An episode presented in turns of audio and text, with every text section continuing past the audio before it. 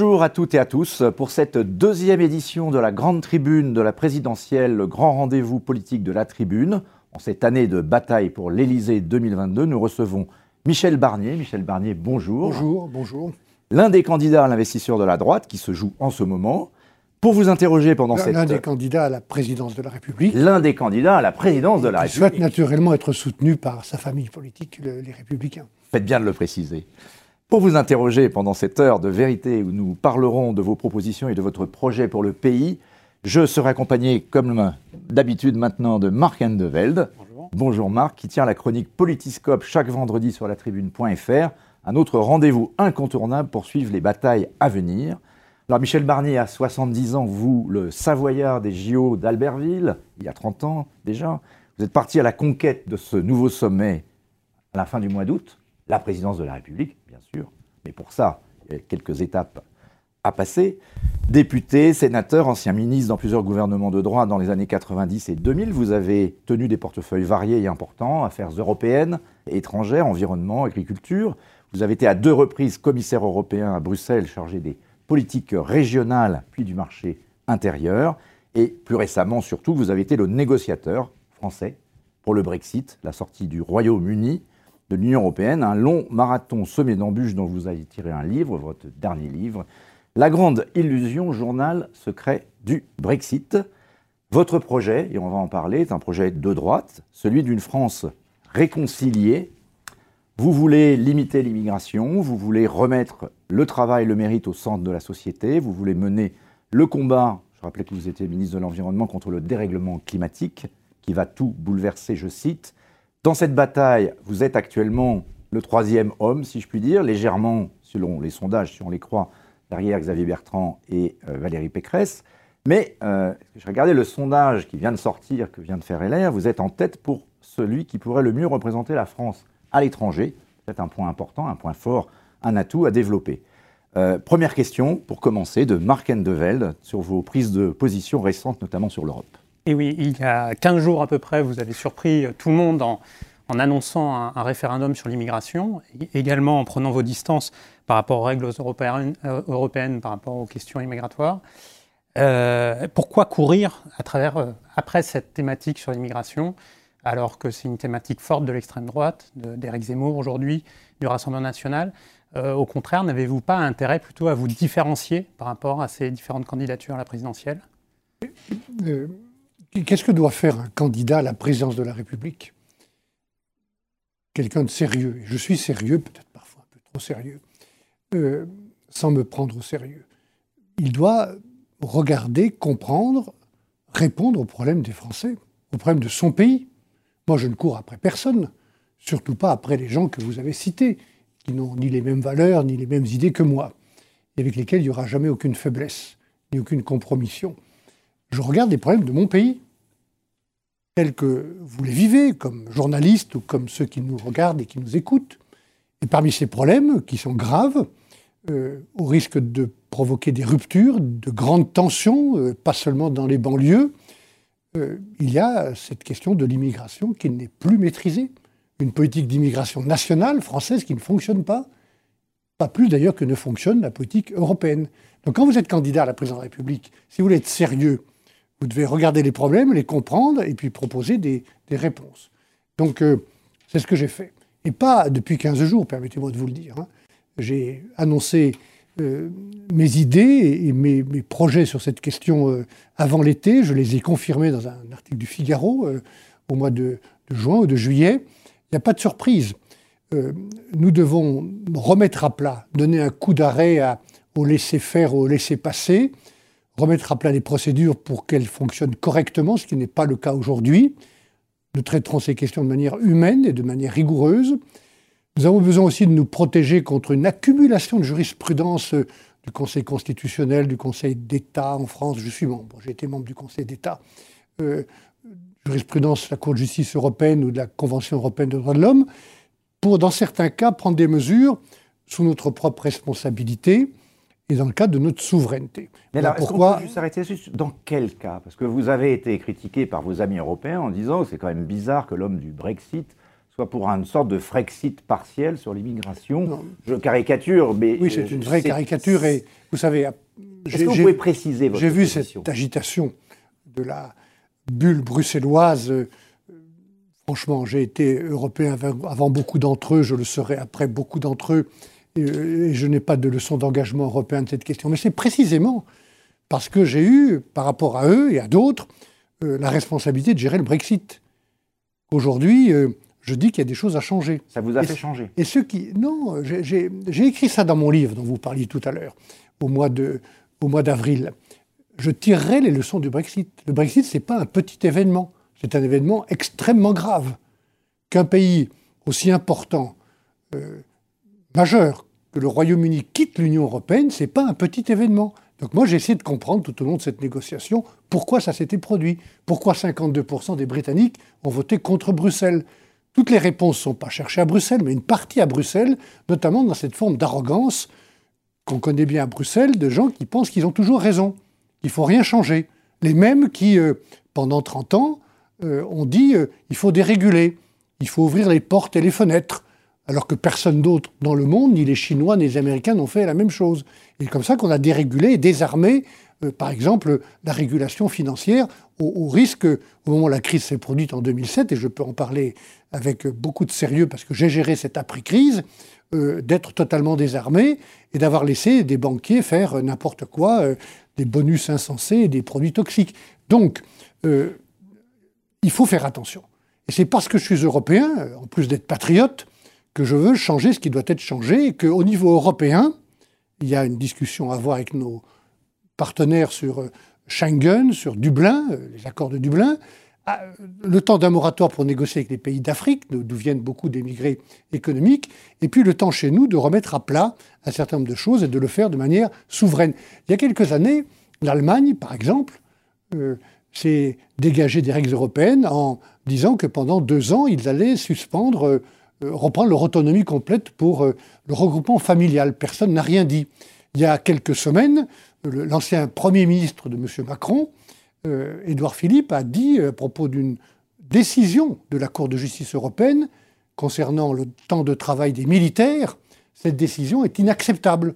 Elle est scandaleuse. Elle remet en cause notre souveraineté nationale. Il ne faut pas l'accepter. Et personne n'a rien dit. je, dis des choses calmement et simplement.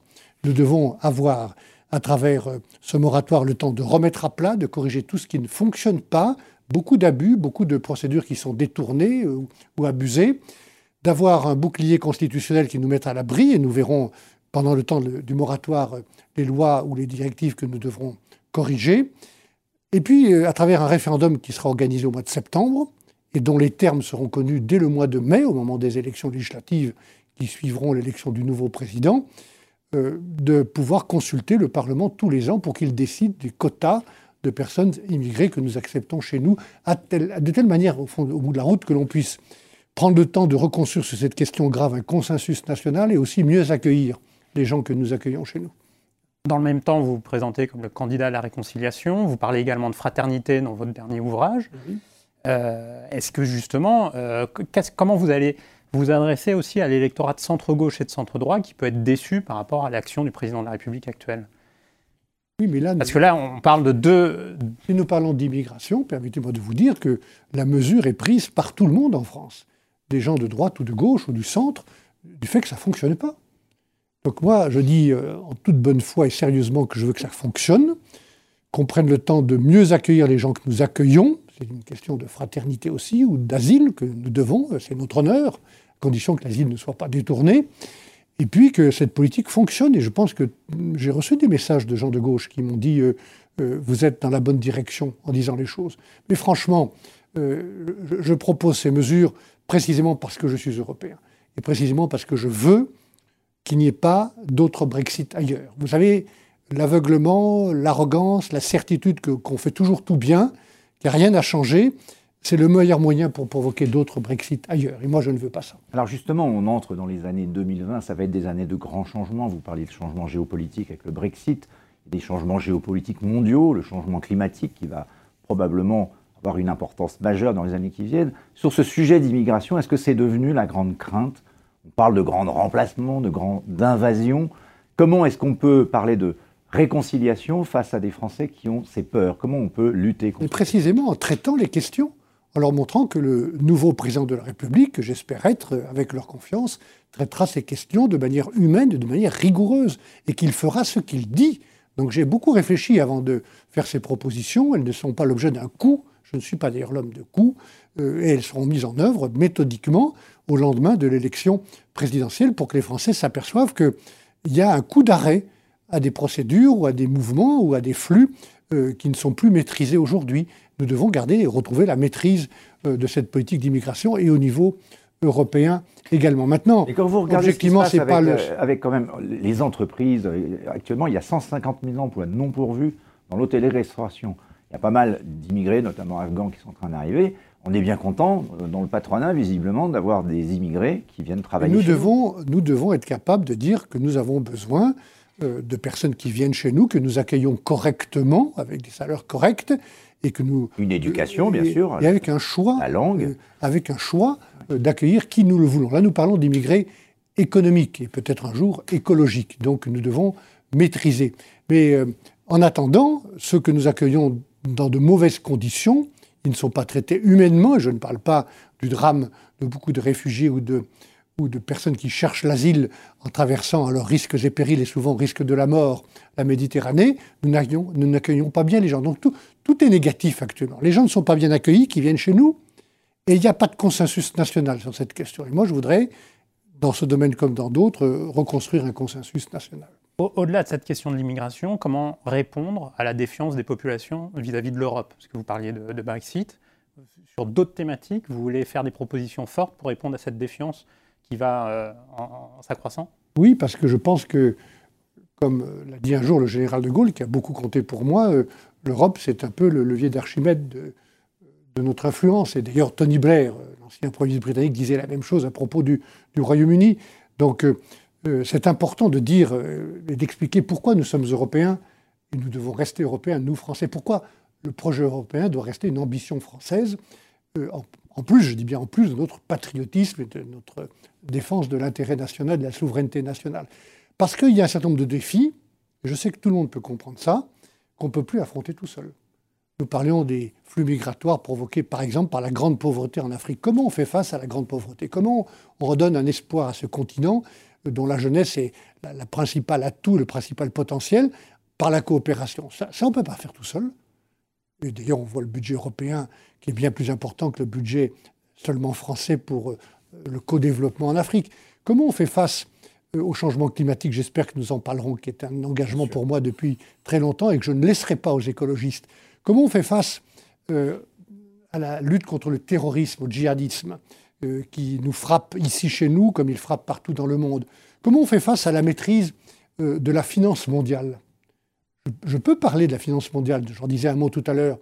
Euh, vous savez, euh, je le dis à l'auditeur ou lecteur de la tribune, euh, les, mouvements de produits dérivés, de produits financiers dérivés qu'on utilise dans l'industrie pour se protéger de certains risques, mais qu'on utilise au beaucoup aussi du côté des spéculateurs.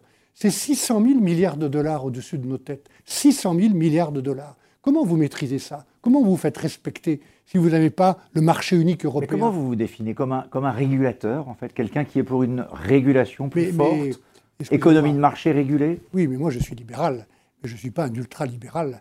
Et les, ravages de l'ultralibéralisme pratiqués par des gouvernants de gauche et de droite et par beaucoup de fonctionnaires à Bruxelles, euh, on n'a pas fini de les payer. Mais Adam Smith lui-même, qui était le pape du libéralisme, il était pour une forme d'éthique, de gouvernance, euh, de morale. Donc j'ai essayé, euh, pendant le temps où j'étais en charge des services financiers européens, à travers 41 lois, 41 lois de régulation, n'est pas un mot qui ne me fait pas peur, de reconstruire une architecture pour remettre un peu de responsabilité, de morale, d'éthique là où elles avaient disparu. Pour changer l'orientation politique, vous parliez d'ultralibéralisme à Bruxelles, quels, sont, quels, ont été les freins à Bruxelles quand, vous étiez aux manettes euh, par rapport à cette à votre vision Comment vous avez pu... Quand je suis revenu à la Commission européenne, grâce à la confiance de Nicolas Sarkozy, en 2010, dans un poste d'ailleurs euh, qu'un Français n'avait jamais eu, le marché intérieur. C'était le poste de, Thierry Breton, un poste majeur, et j'avais en plus les services financiers. J'ai dit au président de la Commission, M. Barroso, je reviens ici pour changer la ligne. Il faut tirer les leçons cette crise financière de 2007-2008 qui était violente, qui a détruit des millions d'emplois. Et au Royaume-Uni, c'est une des raisons d'ailleurs du Brexit, que la destruction de ces emplois dans des régions industrielles. Chez nous aussi, euh, cette crise, on devait en tirer des leçons. Et, personne ne, doit me reprocher, tout le monde doit comprendre que l'homme politique responsable que je suis tirera les leçons des crises ou des échecs. La crise financière, on en tire les leçons, on n'a pas fini par davantage de régulation, c'est une des leçons. Le Brexit, on doit en tirer les leçons. Et c'est un échec de l'Union européenne, le Brexit. Donc il faut en tirer les leçons. Et ceux qui me disent que business as usual, euh, passez votre chemin, il n'y a plus rien à voir, le Brexit a été correctement traité, merci Michel Barnier, c'est là se trompe. Et on tirera les leçons euh, du manque de protection, euh, d'une immigration qui est mal maîtrisée, de la désindustrialisation de l'Europe et de beaucoup de pays. Pas de tous. Nous avons abandonné une partie de notre industrie, nous, Français, au profit des services. Les Britanniques ont fait la même chose, mais pas les Italiens, pas les Allemands, pas les Suédois. Donc il ne faut pas dire que c'est toujours la faute de Bruxelles, c'est aussi parfois notre responsabilité. On va en reparler peut-être une question un peu plus personnelle. Les Français vous connaissent, mais n'êtes pas le plus connu dans les candidats actuels. Très important de garder des marges de progrès. Euh, Absolument. Alors, on avait, on avait envie de vous poser deux questions. Peut-être de vous, une sorte de, vous présenter. Si vous vous présentez, vous vous, différenciez comment de vos concurrents, notamment à droite? Et puis, qui, êtes-vous? Quel président serez-vous? Quel président serez-vous pour les Français en ce moment particulier? Dites que vous êtes quelqu'un de sérieux, mais en même temps, qui ne se prend pas au sérieux. Oui. Euh, qui je suis euh, Vous le voyez, euh, un homme politique, fier de l'avoir été, fier de s'être engagé quand j'avais 15 ans derrière le général de Gaulle. Ça reste ma principale fierté parce que c'était le général était un personnage exceptionnel, incomparable et le contraire d'un politicien. J'étais à l'époque dans la mouvance des, gaullistes de progrès, des gaullistes sociaux qui reste mon engagement. Euh, et puis quelqu'un qui a, tout au long de sa vie, euh, elle est assez longue maintenant, euh, pour avoir la preuve de ce que je vous dis, essayé de faire attention à ce qu'il disait, pour ensuite faire ce qu'il a dit. Donc j'ai toujours préféré faire plutôt que de parler, et surtout pas de polémiquer. Et donc depuis la Savoie, que j'ai gérée pendant 17 ans, vous ne l'avez pas rappelé tout à l'heure, mais ça aussi, ce sont mes racines, il inclut le grand projet des Jeux Olympiques que j'ai conduit de bout en bout pendant dix ans avec Jean-Claude Killy. Et Albertville, rapidement. Albertville, oui, Albertville. Ce sont les derniers Jeux Olympiques avant les prochains Jeux. Ça sera d'ailleurs euh, symbolique si je suis président de la République que d'avoir l'honneur d'ouvrir les Jeux de Paris, qui sont un formidable événement, comme j'ai conclu ceux d'Albertville avec Jean-Claude Killy, euh, jusqu'au Brexit, en passant par plusieurs postes importants au gouvernement, j'ai toujours essayé de faire et de mettre des gens ensemble. Vous me dites quel président je serai. Je pense que ce pays, euh, notre pays, la France, a besoin euh, d'une gestion plus collective. Bien sûr d'un président qui oriente, qui représente, qui réunit, qui rassemble, mais d'un gouvernement qui gouverne, d'un parlement qui soit respecté, d'un dialogue social qui soit encouragé, de collectivités locales qui soient euh, partenaires de, projets nationaux comme du, progrès local. Et, et tout ça, on ne l'a pas vu depuis quatre ans on n'a pas vu euh, euh, ce, travail collectif, ce jeu collectif dont notre pays a besoin. Le président de la République, il n'a pas la science infuse. Il doit avoir des valeurs, j'en ai, des convictions, elles ne manquent pas, de l'énergie, euh, je l'ai. Vous citez De Gaulle, vous pensez que la Ve République doit un tout petit peu évoluer dans sa présidentialisation Est-ce qu'il faut la parlementariser et, et, la décentraliser plus Rien n'oblige aujourd'hui le président de la République à agir de cette manière solitaire, parfois un peu péremptoire, dans les institutions de la Ve République que je crois connaître, euh, rien n'oblige à cette gestion solitaire. Euh, Pour revenir à l'esprit des origines. Je ne vais pas parler du, trop du passé, parce que ceux qui nous écoutent doivent être, et ils ont raison comme je le suis. Un président qui préside, un président Dans l'avenir, mais un président qui préside, un gouvernement qui gouverne, chacun à sa place. Et, les problèmes sont encore beaucoup plus graves qu'ils ne l'étaient à l'époque, ils sont différents. Euh, il y a beaucoup de tensions dans ce pays. Les gens sont dos à dos plutôt que d'être côte à côte. le président ne peut pas tout faire tout seul. Il ne peut pas. Vous dénoncez l'agitation du président actuel, d'ailleurs. Je, regrette. Il a opposé les Français. Je regrette une gestion euh, solitaire du pouvoir. Et encore une fois, ce n'est pas la bonne manière de gérer ce pays, euh, parce qu'il y a trop de problèmes pour que tout vienne d'en haut. Regardez comment nous avons géré, ou le pouvoir sortant a géré euh, cette crise du Covid. Pendant plus d'une année, c'était l'administration de l'État seulement, et tout tombait d'en haut. On ne faisait pas confiance aux médecins libéraux, on ne faisait pas confiance aux régions, aux départements, aux communes, qui pourtant ont trouvé les masques. on, organisait les centres de vaccination, on ne faisait pas confiance aux médecins libéraux. Donc, franchement, je pense que ce pays, euh, notre pays, encore une fois, a, beaucoup trop de problèmes en ce moment, beaucoup trop de tensions pour qu'on ne le gère pas euh, de cette manière solitaire. Marc? Vous, parlez de, vous parliez de De Gaulle à plusieurs reprises. dans votre livre, vous, le citez aussi régulièrement et vous rapportez un, un, dialogue que vous avez eu avec Nigel Farage euh, qui vous demandait justement que dirait De Gaulle de ce qui se passe à Bruxelles, et vous lui, vous lui répondez, bon, il est difficile de, de, de, penser à ce que, pense, enfin, ce que pourrait penser De Gaulle, mais qu'il tiendrait davantage de discours sur l'indépendance de l'Europe.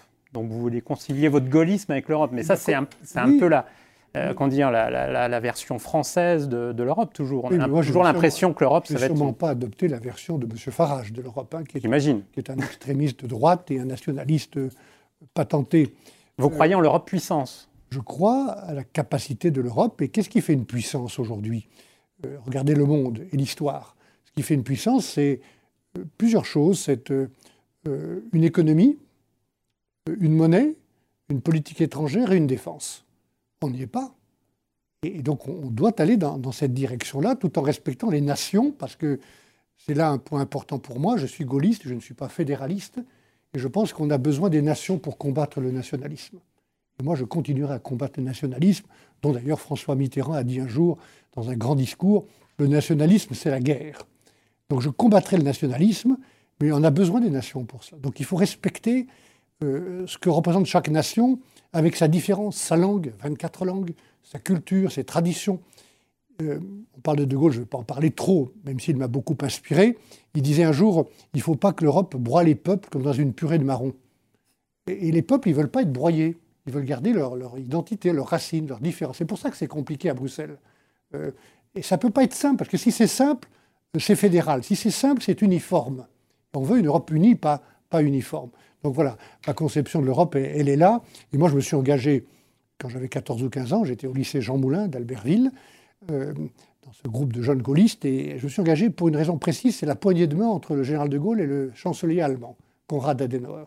J'ai cette photo en couleur dans mon bureau, si vous venez me voir, euh, le bureau de notre campagne électorale, euh, qui est une photo assez étonnante parce qu'elle est en couleur et on voit le regard infiniment respectueux de ces deux géants l'un envers l'autre. Et ils se sont dit à ce moment-là, on doit se réconcilier. Raison de se réconcilier entre Français et Allemands après trois guerres, euh, Victor Hugo qui disait les guerres euh, entre Européens sont des guerres civiles. Hein. Euh, mais ils ont dit aussi on va se réconcilier pour l'avenir, construire l'Europe de demain. Et De Gaulle a toujours été porteur du projet européen, même s'il avait des réserves sur Bruxelles, sur la bureaucratie, sur la structure supranationale. Il s'en méfiait, il l'a écrit. Et Alain Perfit l'a beaucoup rapporté. Mais il a, il a mis en œuvre le marché unique. Il a mis en œuvre des politiques communes. Et aujourd'hui, je pense, pour revenir à votre question, que ce qui le préoccuperait, au-delà de l'intérêt national, c'est l'indépendance de notre continent, que notre continent ne soit pas vassalisé, comme il en prend la route dans certains domaines, euh, qu'il ne soit pas sous-traitant des Chinois et des Américains. Alors, très bonne euh, liaison avec euh, la question qu'on voulait aborder avec vous sur l'affaire des sous-marins, qui, donc, contrat du siècle que nous ont piqué les Américains. Comment avez-vous jugé la réaction française? Est-ce qu'elle n'a pas été justement un peu patriote et nationaliste Et, l'Europe n'a pas d'ailleurs soutenu la France avec. Euh, on a attendu plusieurs jours avant qu'on ait un soutien? Et, derrière, euh, tout ça, beaucoup de bruit pour rien, parce que Macron-Biden se parlent et puis il ne se passe plus rien. C'est quoi la, la, leçon que vous tirez de cet épisode? Et quelle vision vous avez? Est-ce qu'il faut sortir du commandement intégré de l'OTAN? Est-ce qu'il faut encore compter, en tout cas, sur l'OTAN ou est-ce qu'il faut, euh, et il faut se donner les moyens, et quels seraient les moyens Ils sont considérables pour que l'Europe ait cette puissance en matière de défense. D'abord, c'est un véritable désastre industriel et diplomatique pour la France. Que la rupture de ce contrat, dans un jeu qui a été mené dans notre dos par euh, des alliés, notre allié américain, euh, notre allié britannique et les Australiens ce sont des choses qui ne doivent pas se faire entre alliés. Oui, mais je pense que c'est aussi une forme d'affaiblissement pour ceux qui se conduisent ainsi. Parce que euh, l'alliance, ce n'est pas l'allégeance. Et l'alliance, ça ne peut pas se faire avec de la méfiance. Donc, euh, dans le très court terme, peut-être, il y aura le bénéfice. On va voir ce que va devenir ce contrat, comment vont être construits ces sous-marins, qu'ils seront en propulsion nucléaire ou pas. Ce sont des questions intéressantes à suivre, si je puis dire, dans, le prolongement de cette crise.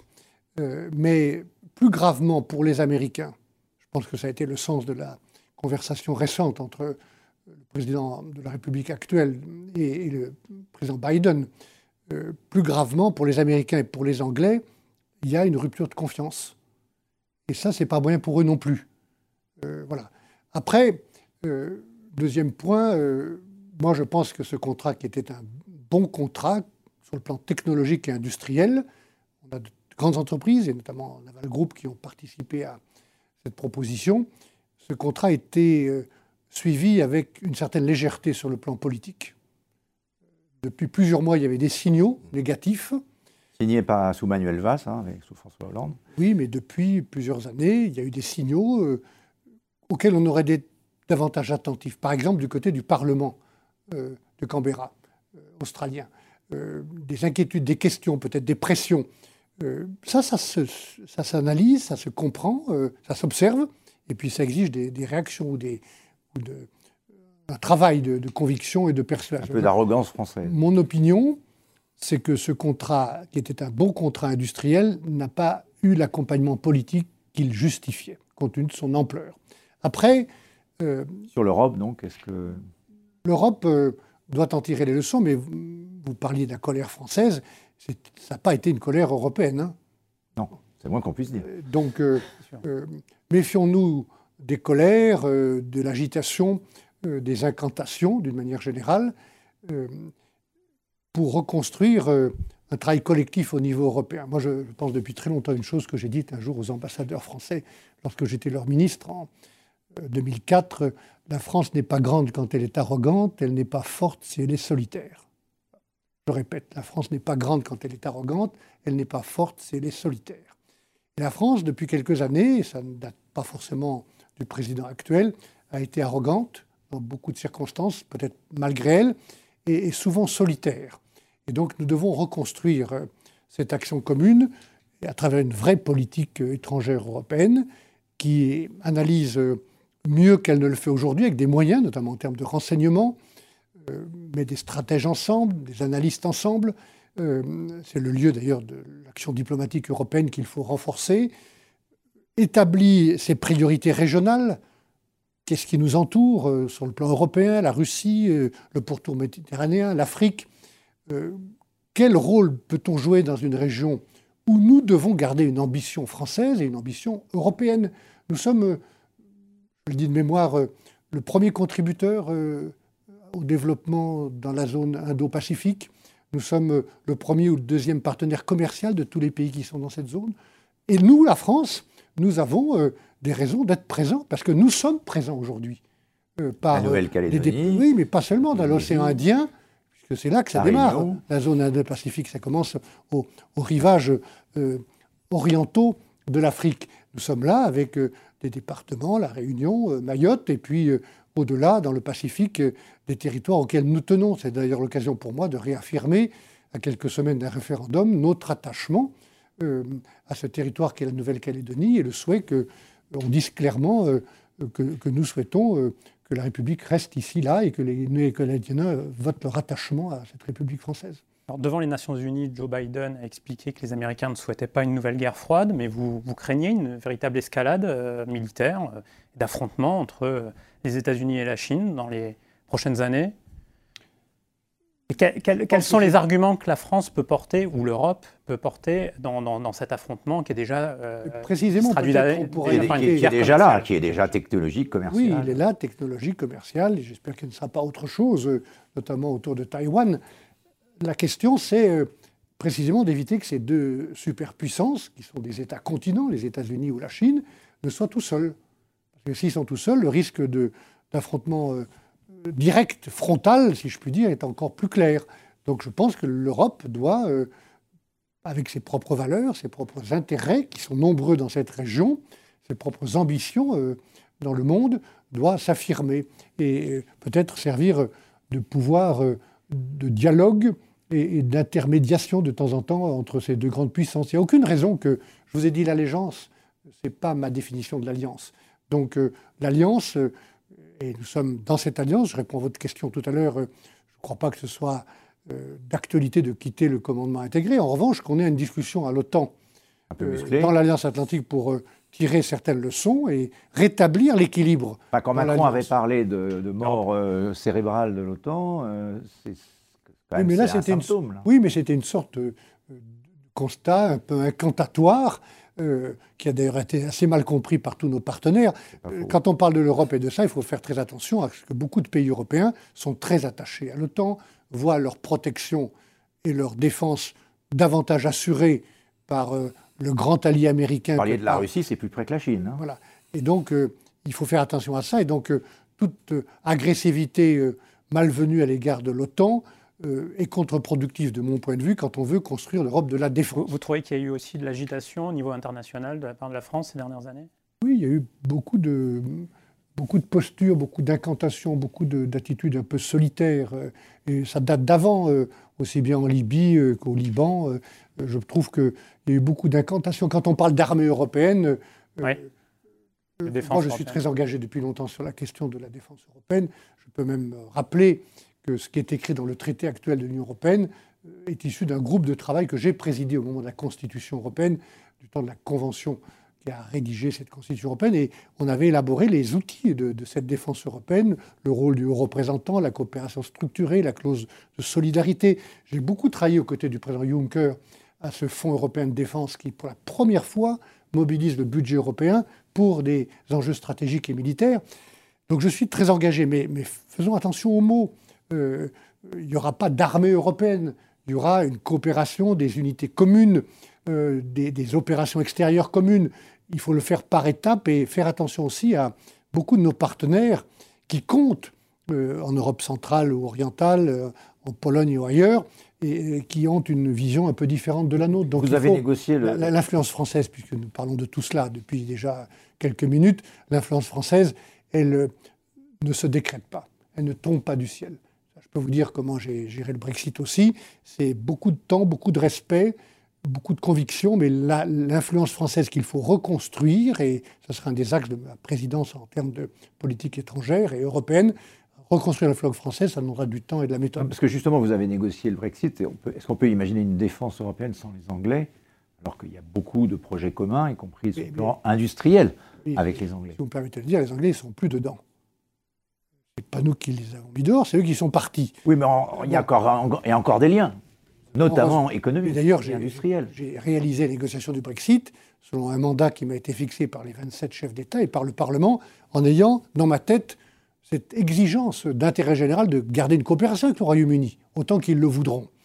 Euh, donc on a cette idée, mais ils sont plus dedans. Donc euh, on doit, on va pas leur demander la permission pour euh, faire une armée européenne. on ne fera pas d'armée européenne pour coopérer, pour faire de la recherche industrielle, des opérations, un char, un avion de chasse, euh, des, des, euh, des, bateaux en commun. on a plein de choses à faire ensemble au niveau européen du point de vue de la recherche, de l'industrie et des opérations militaires extérieures. donc étape par étape. Et puis après, il faut établir avec les Britanniques un outil de coopération. C'est ce qu'ils n'ont pas voulu. M. Johnson, à qui j'ai posé la question, il était même d'ailleurs surpris. Euh, il m'a dit, mais je l'ai mis dans mon bouquin, euh, euh, qu'est-ce qui a décidé ça? C'est lui qui avait décidé de ne pas négocier avec nous sur la défense ou la politique étrangère, pour des raisons que j'ai toujours pas comprises. Donc on n'a pas négocié, mais un jour il faudra négocier un accord de coopération entre le Royaume-Uni et l'Union européenne. Par exemple, des opérations extérieures qui peuvent intéresser les Britanniques. Ils ont joué un grand rôle dans une opération qui s'appelle Atalante, par exemple pour lutter contre tous les actes de piraterie euh, dans la corne de l'Afrique. Euh, ils ont joué, ils ont même eu le commandement de cette opération. Ça peut arriver, euh, je ne le souhaite pas, mais ça peut arriver que pour notre propre sécurité continentale, on ait une opération à mener et que les Britanniques soient intéressés d'y participer. Pour ça, il faut un cadre. C'est ça qu'il faut construire maintenant. Vous avez parlé d'intérêt de l'Europe. Justement, le problème depuis quelques années, ce n'est pas que l'Allemagne et la France ont des intérêts de plus en plus divergents sur différents dossiers. On a parlé de l'Europe de la défense, on pourrait parler de la question énergétique, entre le choix pour l'instant du nucléaire en France et celui de la sortie du nucléaire du côté allemand. La question du gaz également, de la transition énergétique. Euh, sur plusieurs dossiers, l'Allemagne et la France, notamment lors de ce dernier quinquennat, se sont en réalité en coulisses, vous le savez bien, et tout ça moins en coulisses, se sont opposés. Tout ça sur fond d'accélération du changement climatique et de transition écologique. Et, comment la France peut retrouver d'ailleurs une... N'ayez pas, si je puis me permettre, une vision bucolique de la coopération franco-allemande. Elle n'a jamais été spontanée, même du temps de De Gaulle et d'Adenauer. Peut-être le seul moment euh, très grande proximité à celui de, d'Helmut Schmidt et de Valéry Giscard d'Estaing, parce qu'il y avait une complicité personnelle et amicale entre les deux. Mais tout au long des autres mandats, cette coopération franco-allemande, elle a exigé euh, des tensions, elle a connu des tensions, un dialogue, euh, des confrontations d'intérêts lourds, et pour qu'au bout de la route, le président français et le chancelier ou la chancelière allemande considèrent que l'intérêt de leurs deux pays passait par une position commune. Euh, ce qui est vrai, c'est que depuis quelques années, l'influence allemande domine à Bruxelles. Mhm. C'est peu de le dire. Donc il faut. Ça, ça s'est renforcé avec le Brexit, mécaniquement? Ou c'est de la faute des Français de Non, pas... parce que certains disent euh, que l'influence de la France, de ses parents. Tout le monde a été affaibli par le Brexit, permettez-moi de vous le dire. C'est, pas toi savoyard, on dirait lose-lose. Hein. Euh, c'est perdant-perdant, si je puis dire. Il n'y a, a pas de gagnant pour le Brexit. Mais, mais L'influence française euh, a diminué depuis une dizaine d'années très clairement un peu partout. Il faut donc la reconstruire et il ne faut pas être naïf. Et donc, euh, sur des sujets euh, comme par exemple, vous parliez du nucléaire, ce qu'on appelle à Bruxelles l'exercice. la taxonomie. La taxonomie qui consiste à classer hein. par catégorie plus ou moins verte les énergies. Il n'y a aucune raison, aucune raison que nous acceptions l'énergie nucléaire, qui est une énergie décarbonée, soit exclue de cette nomenclature. Les Allemands ne veulent pas. Mais oui, mais nous allons dire, et nous devrons dire, et je dirais comme président de la République, que, que ça ne fonctionne pas comme ça. Vous, président de la République, est-ce qu'il y a un débat sur euh, la, le mix énergétique Est-ce que vous fermerez ce qui est prévu en nombre de réacteurs? Et puis, il y a EDF qui a pas mal de projets de construction de nouveaux EPR. On parle notamment de six nouveaux EPR. quel, Comment est-ce que vous vous y prendrez alors que le débat peut diviser également en France avec les écologistes Je connais les positions de certains écologistes. Il y a pas mal de diversité entre les plus extrémistes comme Anne Rousseau et d'autres qui sont plus réalistes. Ah, même Yannick Jadot là-dessus est assez, euh, peut-être spontanément et de façon opportuniste, assez contre. Les Français qui nous rencontrent, qui nous écoutent, euh, il faut leur parler sérieusement. On ne peut pas relever le défi climatique dans notre pays sans le nucléaire. On ne peut pas. C'est pas dire la vérité. Il faut dire la vérité aux gens. Alors moi, je ne suis pas partisan du tout nucléaire. Hein. J'ai même lancé, lorsque j'étais ministre de l'Environnement, euh, le premier grand débat national sur l'énergie avec M. Souviron à l'époque, et euh, allant vers plus de transparence et un mixte énergétique qui s'est construit progressivement. Mais on ne relève pas le défi climatique, on n'atteint pas les objectifs de l'accord de Paris et les, objectifs européens sans le nucléaire. Donc oui, je, lancerai le plus vite possible la construction de ces six réacteurs dont vous parlez. Ça ne m'interdira pas de soutenir euh, le développement et la recherche sur les énergies renouvelables. Je suis par exemple très engagé sur le photovoltaïque. J'ai même créé dans mon département, il y a une vingtaine d'années, avec d'autres, le premier Institut national du solaire. 500 chercheurs. Et ce qu'ils font sur le solaire est formidable. Et les développements potentiels de l'électro, solaire et du photovoltaïque sont considérables. Euh, j'ai euh, euh, entendu des choses très intéressantes sur les capacités du photovoltaïque. Par exemple, si on, ils m'ont expliqué, c'est un peu théorique, mais c'est intéressant, si on couvrait 5% seulement, 5% seulement de la surface du désert, on produirait l'énergie électrique dont tout le monde entier a besoin, 5%. Donc c'est théorique parce qu'il faut la transporter, cette énergie ou la stocker, ce qui n'est pas facile. Ça veut dire qu'il faut aussi de l'hydrogène. Mais euh, il y a des potentiels formidables. La biomasse, le photovoltaïque, euh, l'hydroélectricité. Et puis, euh, permettez-moi de rappeler aussi que dans un pays qui dépend beaucoup trop du pétrole et beaucoup trop des importations, le kilowatt qui coûte le moins cher ou le baril de pétrole qui pollue le moins, c'est celui qu'on ne consomme pas. Donc il y a encore des réserves considérables d'économie d'énergie. Cette transition énergétique là, que vous décrivez, ça, peut être au cœur d'une relance industrielle du pays. Quelles sont vos pistes justement pour relancer l'industrie française? Vous parliez tout à l'heure du fait que le pays avait abandonner son industrie Il n'y a pas de projet présidentiel qui ne s'appuie pas sur euh, les conséquences ou les exigences liées aux défis climatiques que nous subissions d'ici 20 ou 25 ans. 2 degrés de plus partout, que le climat désertique atteigne le sud de la France, qu'on connaisse quasiment tout l'été dans 20 ans des périodes caniculaires, non pas de 24 heures ou de 48 heures, mais très longues. Ça change tout. Ça change toutes nos habitudes de cultiver, de construire, de nous transporter, de, produire. J'ai été président d'un département pendant presque 20 ans, dont un tiers de l'économie repose sur la neige. Qu'est-ce que ça veut dire 2 degrés de plus? J'ai été ministre de l'Agriculture et de la Pêche. Euh, on sait le temps, euh, nombre de semaines dont les vendanges ont été accentuées, accélérées depuis 20 ans. Toujours, je rencontrais des pêcheurs à Boulogne-sur-Mer qui m'expliquaient qu'ils pêchaient euh, ici des sardines, plus loin du cabillaud, qu'ils n'avaient jamais pêché avant. Ou des poissons qui ont disparu et d'autres qui apparaissent. Le changement climatique va tout changer. Donc, tout projet présidentiel doit euh, avoir comme fondation la préparation, l'anticipation, la réponse, la préparation à, ce changement climatique. Et donc oui, ma réponse est qu'à travers la recherche, et pas seulement sur le photovoltaïque, sur l'économie circulaire et sur euh, les véhicules propres, les bâtiments, on, doit, on a une raison, de, une chance industrielle supplémentaire. Euh, c'est vrai aussi dans d'autres secteurs euh, comme l'agriculture, mais la grande différence que j'ai avec euh, certains idéologues de gauche ou des Verts, c'est que moi, j'ai montré ça quand j'étais ministre de l'Environnement ou sur le terrain. Vous ne faites pas ça contre les gens. Vous, ne réussissez pas ce défi climatique avec simplement des punitions ou des taxes. Il faut les mettre ensemble, les gens.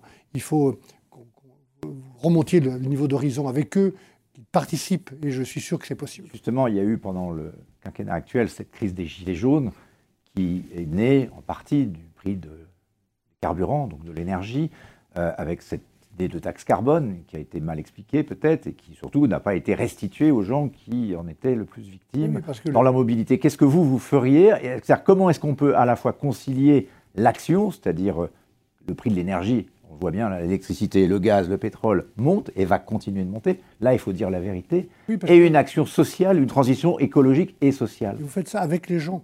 Et vous ne punissez et ça coûte très cher, c'est ça que je veux dire. Il faut mettre de l'argent. La Commission européenne est en train d'avoir de très grands objectifs que je peux partager, mais les méthodes qui consistent à dire on va changer toutes les chaudières et on va changer toutes les voitures en quelques années, je dis faisons C'est pas réaliste. C'est pas réaliste. Ou alors, il faut trouver des systèmes simples pour aider les gens à remplacer leur chaudière de manière euh, euh, forte. Et, les, économistes disent que c'est une destruction de capital massive, la transition écologique. Il faut donc la faire dans le temps. Il ou faut donner du temps. Il, faut aider les gens simplement et efficacement et qui n'ait pas le sentiment, comme c'était le cas au début de la crise des Gilets jaunes, il y avait d'autres raisons.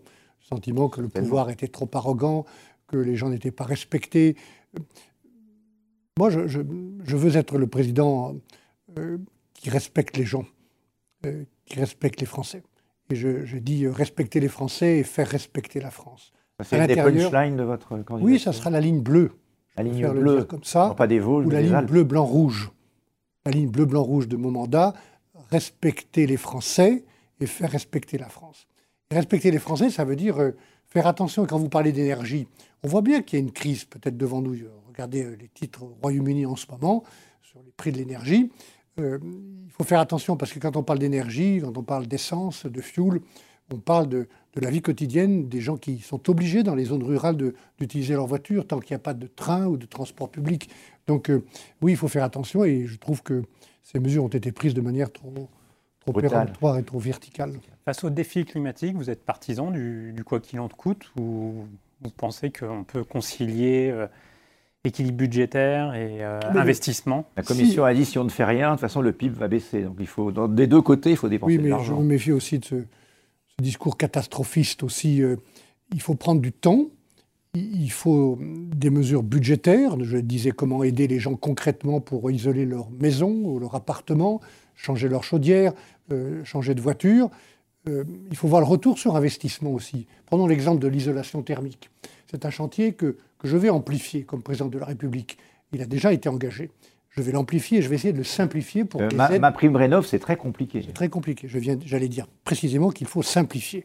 Peut-être utiliser davantage le C'est partenariat. peut-être compliqué pour qu'on ne l'utilise pas. C'est souvent Bercy fait des Oui, trucs mais- compliqués pour que ça marche pas. Oui, mais je veux que les choses se fassent de manière simple pour qu'elles se fassent réellement. Peut-être on peut mieux utiliser le partenariat avec les banques qui sont proches des gens. Euh, c'est- c'est gagnant-gagnant. Euh, le, le changement, le- la rénovation thermique, vous faites des économies pour le pays qui est trop dépendant des importations. Vous augmentez votre pouvoir d'achat en dépensant moins pour votre énergie quotidienne et vous donnez du travail à des milliers d'entreprises du, du- du secteur du bâtiment ou d'autres petites et moyennes entreprises. Donc c'est gagnant-gagnant. Donc ça, c'est un chantier sur lequel il y a un retour sur investissement. Une mesure donc euh, fiscale euh, également qui pourrait Oui, être des prise. mesures fiscales, mais les mesures fiscales, Et pour les changer les voitures aussi, qui va être là aussi, ça va Oui, aller mais- très vite. L'industrie automobile qui est confrontée à une crise des composants électroniques, on parlait un peu tout à l'heure de Taïwan, euh, elle va devoir basculer à l'électrique quasiment en 10 oui, ans. et puis aussi. D'ici attention- 2035, on- peut-être avant, on vendra plus de voitures thermiques. On doit soutenir l'hydrogène aussi, qui est un, grand potentiel, puisque c'est un des seuls moyens de stocker l'énergie. Il faut le faire avec l'Allemagne, ça, ça se fait tout Oui, seul. je pense qu'il y a des choses qu'on ne peut pas relever euh, seul comme défi.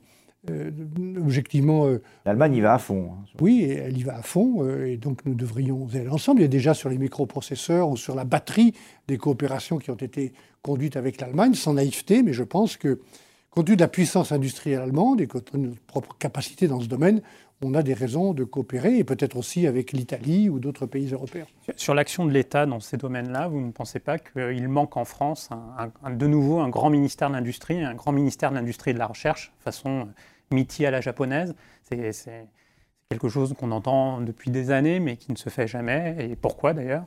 La réponse est oui. Donc, dans l'organisation du gouvernement, j'ai quelques idées assez précises sur la manière de donner des signaux politiques pour mobiliser tel et tel secteur en réorganisant le gouvernement. Par exemple, je pense qu'il y aura, dans un gouvernement euh, que j'aurai à, à mettre en place, euh, comme président de la République, il y aura un ministre chargé de la sécurité publique. Un autre ministre chargé du dialogue et du partenariat avec les collectivités locales. Mais je pense qu'il y aura aussi, je suis même sûr qu'il y aura aussi un ministre de la Recherche et de l'Industrie. Parce que s'il y a un point, on n'a pas parlé, où il y a un vrai déclin de l'Europe face euh, au conflit entre les États-Unis et la Chine, c'est dans le domaine des technologies, des GAFA, etc. Les GAFA, si on prend l'ensemble des GAFA, c'est presque 10 000 milliards de dollars de capitalisation, c'est la puissance des États. L'Europe n'a pas aujourd'hui cette puissance, parce que peut-être qu'on n'a pas la capacité à faire, à faire émerger un marché On a la capacité. européen. Il n'y a pas de bataille perdue, sauf celle qu'on ne mène pas. Il n'y a pas de, de fatalité, sauf s'il y a du fatalisme. Un homme politique, surtout quand il est candidat à la présidence de la République, n'a pas le droit d'être fataliste. On on n'a pas été fataliste. Les industriels n'ont pas été fatalistes quand ils ont fait Airbus. Quand on a fait Ariane, quand on s'est doté de Galiléo, on n'a pas été fataliste. On a montré un volontarisme européen, d'abord industriel, accompagné par les pouvoirs publics au niveau européen et national, et on a gagné euh, une forme d'indépendance. Vous parliez des GAFA, dans ce domaine-là du numérique. Regardez les dix premières entreprises du monde, elles sont chinoises ou américaines. Mais il n'y a pas de fatalité. Il y a des secteurs où nous pouvons reconstruire cette autonomie européenne et cette, ce que j'appelle cette liberté Dans européenne. les semi-conducteurs notamment, alors qu'il Oui. y a un risque géopolitique réel sur Taïwan. euh, Peut-être qu'on ne peut pas être présent, on peut rentrer dans les Non, détails des semi-conducteurs. Est-ce qu'on peut donner plus de, de- de capacité industrielle, d'autonomie, de souveraineté? On en a parlé pendant la crise du Covid. On a bien vu qu'on avait des risques de rupture d'approvisionnement. Là, Oui. c'est- c'est majeur. Il n'y a pas de secret. Il y a, avant tout ça, il y a de la recherche. L'autre jour, j'étais à Grenoble où j'ai visité il y a quelques mois euh, le synchlotron et le CEA.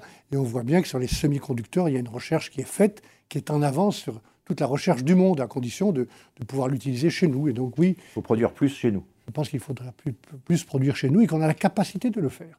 Y compris de garder des, des, des filières qui sont en voie de disparaître. J'ai eu à dialoguer il y a quelques jours avec des ouvriers, des représentants syndicaux d'une usine, il se trouve qu'elle est en Savoie, à Châteaufeuillet, qui est euh, une usine qui a fermé, mais qui pourrait réouvrir, euh, qui peut se spécialiser sur la filière du silicium.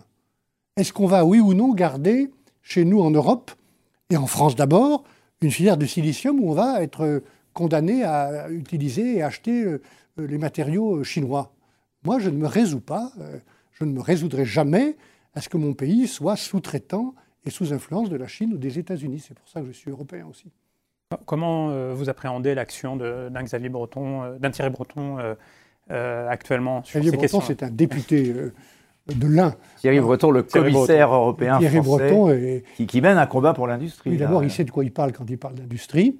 Euh, et nous avons beaucoup dialogué de ces questions et des grands enjeux. Parfois, il se bat un peu seul dans une commission où, comment dirais-je, culturellement, euh, l'idée d'une politique industrielle européenne est une idée assez nouvelle, hein, ou neuve. Un bon Premier ministre? Non, franchement, ne personnalisez pas les choses. Laissez-le faire son travail. Il en a encore pour quelques années. Et, se battre pour euh, le marché intérieur, pour des filières européennes industrielles. Et donc, je trouve qu'il le fait bien et qu'il le mène bien, ce combat. Et idée, idée neuve, donc vous reconnaissez un, retard euh, du côté de, Bruxelles et... C'est plus qu'un retard. C'est plus qu'un retard. C'est l'idée qu'il y a encore 4 ou 5 ans, euh, le mot de politique industrielle européenne était un gros mot.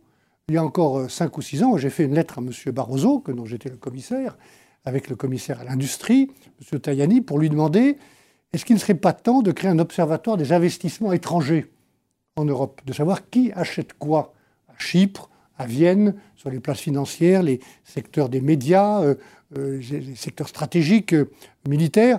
On ne sait pas qui achète quoi. Et donc, et je me suis pris la porte dans la figure. Parce qu'on m'a dit c'est du protectionnisme à la française. Maintenant, enfin, on a compris qu'il fallait savoir qui achetait quoi chez nous. On a un observatoire et il faudra aller plus loin. Avant de conclure, je revenir un tout petit peu en France. On a parlé de beaucoup de sujets, beaucoup de l'Europe, et c'était normal avec vous.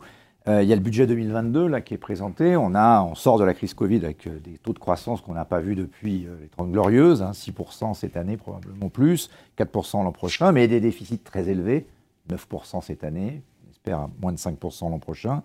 On est dans une phase présidentielle, donc président de la République actuelle dépense, dit-on, notamment la droite, beaucoup. Ça, c'est pour des raisons électorales. Mais il y a un sujet dont on ne parle pas, où on a peu parlé, sauf avec François Fillon lors de la dernière présidentielle, c'est la réforme de l'État. Qu'est-ce que vous, vous feriez? Est-ce que vous feriez des économies? Est-ce que vous pensez que la France dépense trop? Euh, Est-ce que vous pensez que l'équation budgétaire et financière post-Covid, avec la dette qui a explosé, est soluble? Euh, Oui, j'ai vu le budget qui a été présenté euh, la semaine dernière, avec des trous d'ailleurs. Hein. Beaucoup de trous.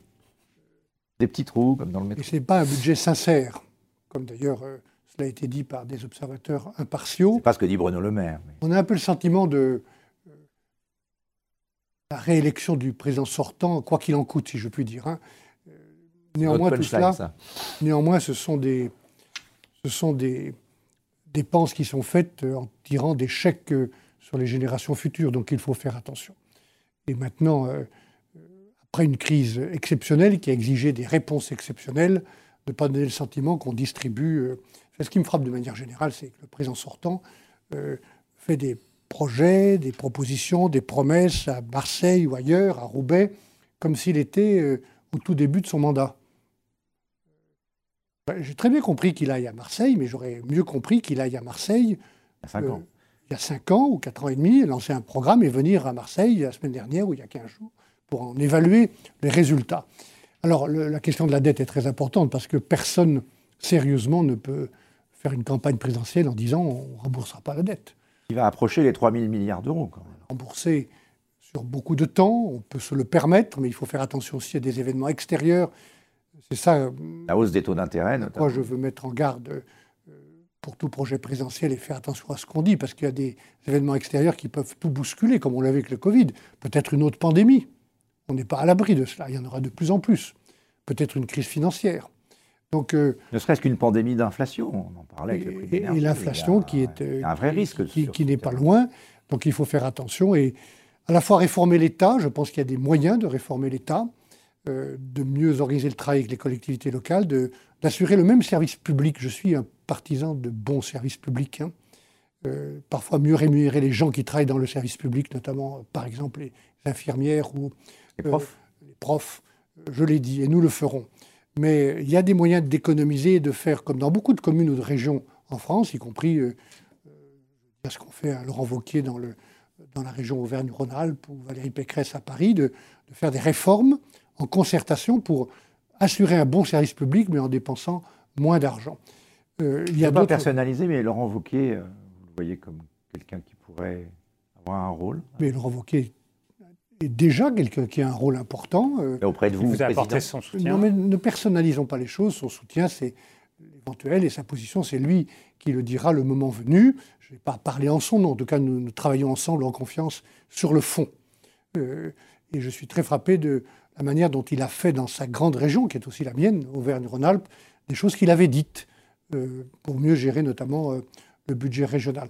Mais dans, la, manière de mieux gérer l'État et de réduire cette dette, de la rembourser, il y a la croissance qu'il faut faire revenir durablement au-delà de l'effet de rattrapage post-Covid.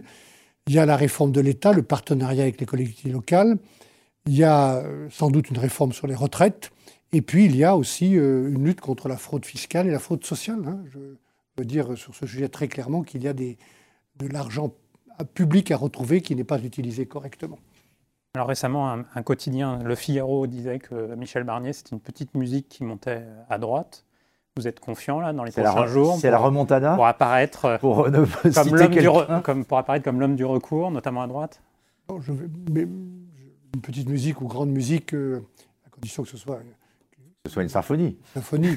Euh, en tout cas, j'ai une méthode, je suis déterminé, je pense que je suis capable de gagner la confiance dans ma famille politique, que, je n'ai jamais quittée d'ailleurs, qui a toujours été la mienne. J'ai toujours été dans cette famille, bien d'ailleurs, euh, libre de dire ce que je pensais et, loyal. Donc je, je, pense que les militants qui, comptent beaucoup, qui vont beaucoup compter, puisque c'est eux qui vont décider euh, d'une manière ou d'une autre, soit dans un vote élargi euh, à d'autres citoyens de droite et du centre, ce que je souhaite, soit euh, selon ce qui sera décidé les militants eux-mêmes, ils, ils, sont au cœur du choix du candidat et moi j'ai besoin du soutien de ma famille politique. Quand vous regardez l'échiquier politique aujourd'hui, enfin le pays est très à droite. Le centre de gravité de la France est très à droite sur les questions, vous en avez beaucoup parlé, d'identité, d'immigration, de peur, qui peut l'expliquer, de sécurité. Mais voilà, le pays est très à droite. Mais pourtant, la droite, euh, quels que soient les candidats aujourd'hui, quand on regarde les sondages, ne semble pas être en capacité de se qualifier au second tour. Parce que pour l'instant, il n'y a pas une seule personne qui euh, incarne et qui représente ce projet. Mais vous avez raison, il y a un paradoxe grave et qui nous rend d'autant plus responsables. Nous avons, Il y a une envie de gagner à droite. Nous avons un projet politique qui correspond à l'attente des Français. Le centre de gravité est sur nous. pas depuis 2012. Nous avons gagné des élections les régionales, départementales, locales. Euh, nous avons le plus de militants, même si beaucoup sont partis dans le passé et reviennent aujourd'hui. Des jeunes qui sont, on l'a vu à Vincennes l'autre jour, enthousiastes. Nous avons, euh, au-delà de ça, des personnalités, euh, j'en ai cité quelques-unes, euh, qui sont capables de constituer l'équipe de France. Mais il n'y a pas d'enchantement de la politique. Moi, je me souviens de la campagne de Sarkozy. Il y avait, oui, mais parce il y avait un vrai. Alors, parce que Nicolas Sarkozy, mais la, campagne 2007, c'était un modèle. Moi, je me sens capable de recréer cette ambiance-là. Mais l'étape préalable, c'est que comme, il n'y a pas, comme il n'y a pas d'homme providentiel, et encore moins de femme providentielle, et en tout cas il n'y a pas d'homme providentiel, je n'y crois pas, il faut un processus. Donc nous sommes dans ce processus, il faut être patient, et moi je fais confiance aux militants de ma famille politique. Alors, Michel Barnier, merci pour euh, d'être venu. Euh, je voudrais rappeler votre avant-dernier livre, enfin, c'est moins que je me trompe, toujours aux mêmes éditions, Se reposer, se reposer ou être libre. Un commentaire. Ça, c'est une phrase de euh, Périclès. Donc, ça ne date pas d'hier ou d'avant-hier. Périclès, qui, durant la guerre du Péloponnèse, parle aux Athéniens et il leur dit se reposer ou être libre. C'est Thucydide qui a rapporté cette phrase j'ai utilisé cette phrase pour, comme titre de ce livre il y a quelques années. 2014. Pour parler des sujets où la liberté des Européens, on pourrait dire leur indépendance, est en cause, est en risque. Euh, c'est le sujet de l'industrie, c'est la, la, question majeure de la démographie, c'est la question de la politique étrangère, du marché unique. Des sujets où nous devons être ensemble pour préserver notre liberté d'être autonome. Pour être libre, il faut qu'on se réveille?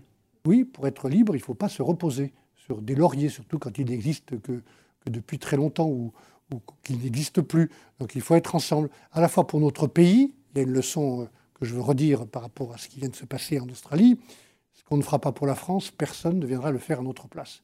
Et je pourrais dire la même chose au niveau européen, sur un certain nombre de sujets, pas sur tous les sujets, qu'on ne fera pas pour l'Union européenne, pour le continent, personne ne viendra le faire à notre place. Merci beaucoup Michel Barnier. Peut-être reviendrez-vous dans ce studio dans quelques mois, si vous êtes le candidat de la droite à l'élection. Je peux même revenir comme président de la République si vous le souhaitez. Et si, si vous voulez, je donne rendez-vous comme président de la République avec évidemment beaucoup de plaisir. Merci à Marc Endeveld et je crois que, chers euh, lecteurs et, euh, auditeurs, vous avez de quoi vous nourrir avec pas mal d'idées. Merci encore Michel Barnier de ce temps passé.